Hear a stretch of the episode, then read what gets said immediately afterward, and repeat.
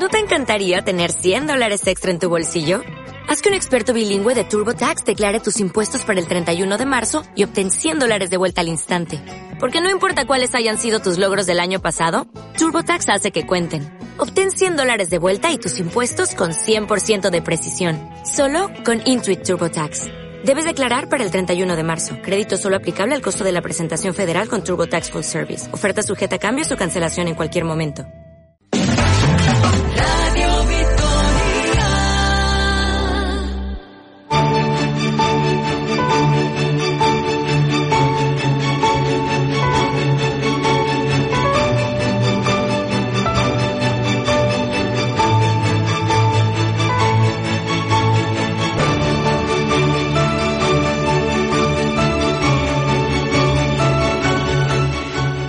La sintonía de historias de Vitoria para charlar con Ismael García, nuestro arqueólogo. Ismael, ¿cómo estás? Uno, buenos días. Bueno, Pilar, pues aquí andamos bien, confinados. Estamos confinados, bueno, pero que no se crean los oyentes que no ha ido nunca en Vitoria, ¿no? Creo que a lo largo de la historia ha habido estados de alarma y aislamiento mm. a lo largo de los siglos, ¿no? Y ha habido bastantes. Sí, sí, sí. Eh, bueno, pues, pues, hay que pensar pues en todo momento cuando ha habido alguna peste y sobre todo muchas veces se han dado en, momentos de, guerra, ¿no?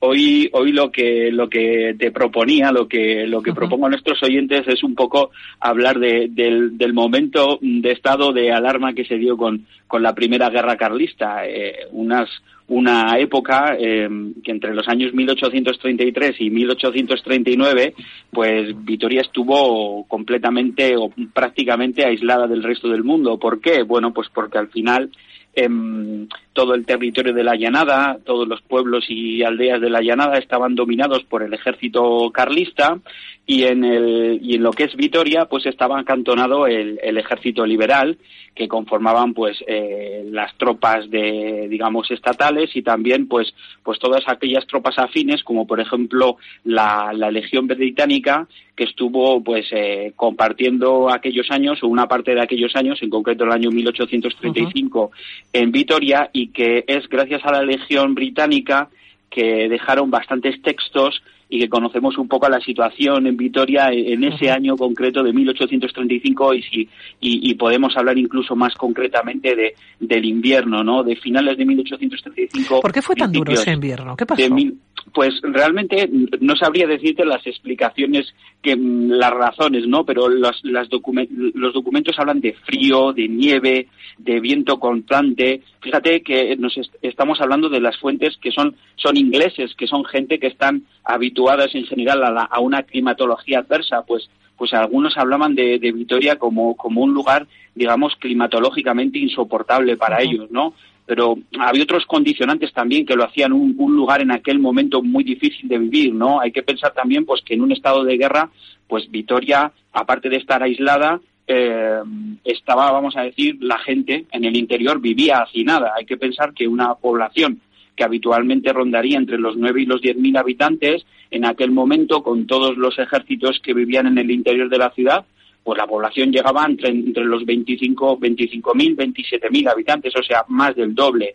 Entonces, ¿qué, qué sucedió? Y estamos hablando de, mucho tiempo, ¿eh? La ciudad, eh, nadie podía salir de la ciudad, salvo quizás si salía algún convoy para comunicarse con Madrid, que era mm, con quien tenía contacto los, los ejércitos liberales, salvo que se saliese en formación y con acompañamiento armado, nadie podía salir de Vitoria.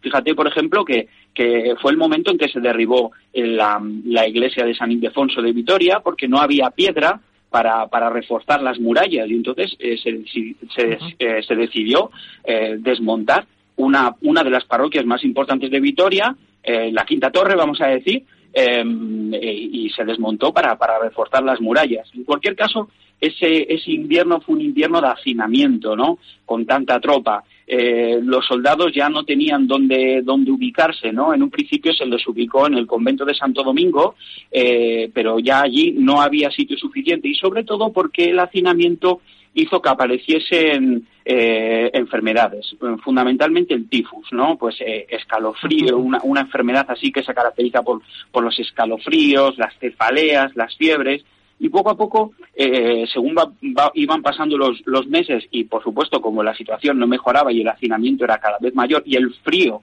seguía apretando, pues cada vez más soldados eh, caían enfermos, ¿no? A estos se les iba alojando en el, en el hospital de Santiago, pero claro, un hospital que habitualmente está pensado para um, como 40 camas habitualmente, pues en estos momentos se veía desbordado hasta llegar a, a, tener 400 pacientes, la mayor parte de ellos soldados ingleses, alojados en el interior del hospital. Y como no había sitios para ellos en el hospital de Santiago. Claro, los hospitales colapsados, ¿no? Completamente colapsados, por lo cual hubo que coger otros tantos conventos, el de San Francisco, el de San Antonio, incluso algunas casas eh, o palacios eh, privados pues para convertirlos en, en, hospitales eh, improvisados, ¿no? Hospitales que por más que, que, los, los, médicos, enfermeros, enfermeras intentaban, eh, bueno, pues eh, paliar la, la situación de, de, los enfermos, pues evidentemente no se podían evitar las muertes, ¿no? Se calcula que en ese invierno solo entre los soldados cayeron más de 1.200 por causa de, de la enfermedad. E, esto hizo que, que, algunos de los cronistas ingleses denominasen a Vitoria como Vitoria como la ciudad de la muerte, ¿no? Eh, que es algo como, como bastante terrible. Las condiciones, las condiciones eran las que muy, muy fuertes. ¿Aproximadamente qué población podía tener Vitoria? Pues como decía, unos, entre unos 10.000 habitantes. 10.000 habitantes, pero ahora con todos los ejércitos acantonados en el interior de la ciudad, llegamos mm, más o menos al, al doble. 10.000, efectivamente, que era lo que comentabas hace unos eh, minutos, eh, pero que habría que multiplicar por dos. Entiendo también que ese ejército también estaba sufriendo, ¿no? Esas condiciones y que también eh, ese tifus, por ejemplo, pues, no solamente pues, la población, se, da, se da, una circunstancia un poco particular y, y, y al final se descubrió lo que pasaba en realidad con esta enfermedad y la historia no deja de ser curiosa. Em, verás, eh, llegó un momento en que eh, los ingleses empezaron a extrañarse de que para ser un tifus y una enfermedad, vamos a decir, epidémica, em, en los alrededores de Vitoria, en las, en las aldeas de los alrededores, no había nadie infectado, no había nadie enfermo y sobre todo, y más llamativo, que en el interior de la ciudad los locales, los vitorianos, tampoco sufrían el tifus. Entonces, eh, los ingleses empezaron a extrañarse, eh, se hicieron investigaciones y ¿sabes qué es lo que sucedió? Pues que al final parece que no fue una epidemia la que llevó a todos estos soldados ingleses a los hospitales, sino que fue un envenenamiento colectivo. Y un envenenamiento colectivo que se hizo por, por causa de, guerra. Se descubrió que en el interior de la ciudad el, el, panadero, el panadero, uno de los panaderos que trabajaban en, en Vitoria, que era un partidario carlista, José Losegui, eh, se dedicó a, a envenenar el, el, pan y también el, el aguardiente con, con albayalde, que es una especie como de especie, una especie de sal, sal de plomo, en cualquier caso plomo, que es tremendamente venenoso, y lo mezclaba en su pan. Y ese pan era el que, el que suministraban a las tropas.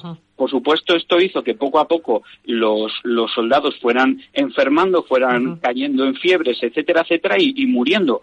Pero en un principio se pensó que era una epidemia, al final se vio, se fue, se vio que era una, una, una traición, digamos, de, de, parte de una quinta columna, de alguien que estaba viviendo en, en el interior de, la ciudad y por supuesto cuando se supo y se le capturó pues eh, se le ajustició pero bueno eran ya los últimos eran los últimos momentos ya del estado aquí del, ejército inglés que para para abril de 1936 pues ya partió de Vitoria y el tifus, ese tifus que al final no era tifus, lo mismo que apareció, desapareció. Bueno, pues así nos vamos a, quedar, Ismael, que seguiremos hablando contigo, ya nos seguirás contando, cuídate mucho. Venga, igualmente, agur, agur. Agur, agur. Y dejamos a Ismael García y nos metemos de lleno en esos eh, consejos eh, que nos mandan desde Conchumovide.